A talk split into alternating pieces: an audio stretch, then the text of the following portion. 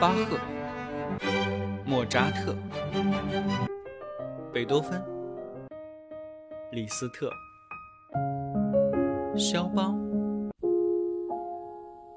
德彪西。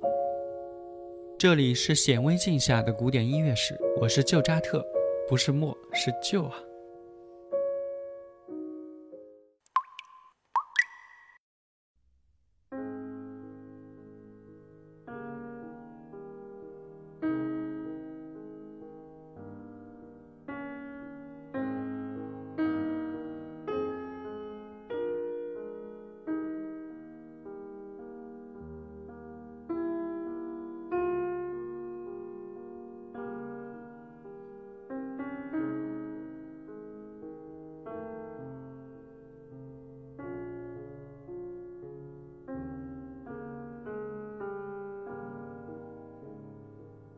那一年，歌德还在斯特拉斯堡读法律博士，只写过几篇洛可可风格的抒情诗和戏剧。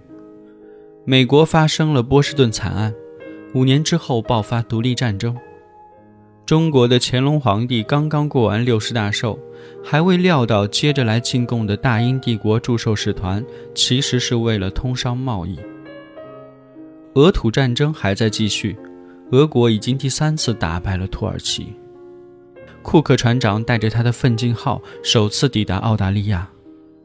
十四岁的玛丽·安托瓦内特来到法国皇宫，嫁给了路易十六。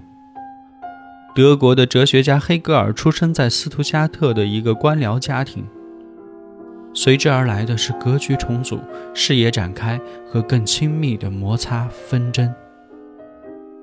欧洲最激烈的革命正在酝酿当中。一个风云际会、真诚而热情的大时代正在来临，正等着各路英雄们问世。而德国的小城波恩依旧安宁古朴，这个距今已经有两千多年的古城是一个滋养天才的好地方。一七七零年十二月十六日，路德维希·范·贝多芬出生在德国波恩。约莫三十年后，当时已经声名大噪的作曲家贝多芬，在给朋友韦该勒的书信上，第一次主动提到了耳疾。他写道：“我过着一种悲惨的生活，两年以来，我躲避着一切交际，因为我不可能与人说话，我聋了。要是我干着别的职业，也许还可以。”但在音乐行当里，这是可怕的遭遇啊！我的敌人们又将怎么说？他们的数目又是相当可观。在戏院里，我得坐在贴近乐队的地方，才能懂得演员们的说话。人们柔和的说话时，我勉强听到一些；人们高声叫喊时，我简直痛苦难忍。我时常诅咒我的生命。普鲁塔克叫我学习隐忍，我却愿和我的命运挑战，只要可能。但有些时候，我竟是上帝最可怜的造物。隐忍，多么伤心的避难所，而这是我唯一的出路。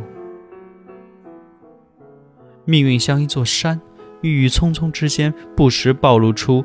坚硬嶙峋的苍凉，《月光奏鸣曲》正作于此年。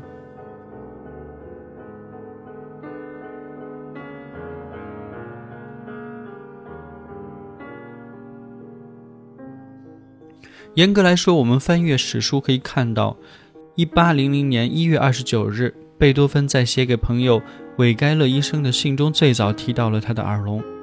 贝多芬发现近两年来听力逐渐变坏。自认为是他1797年患斑疹著寒所致。1802年，贝多芬到海利根斯塔特度假，当时听力已然严重下降。直到1819年，贝多芬完全失聪。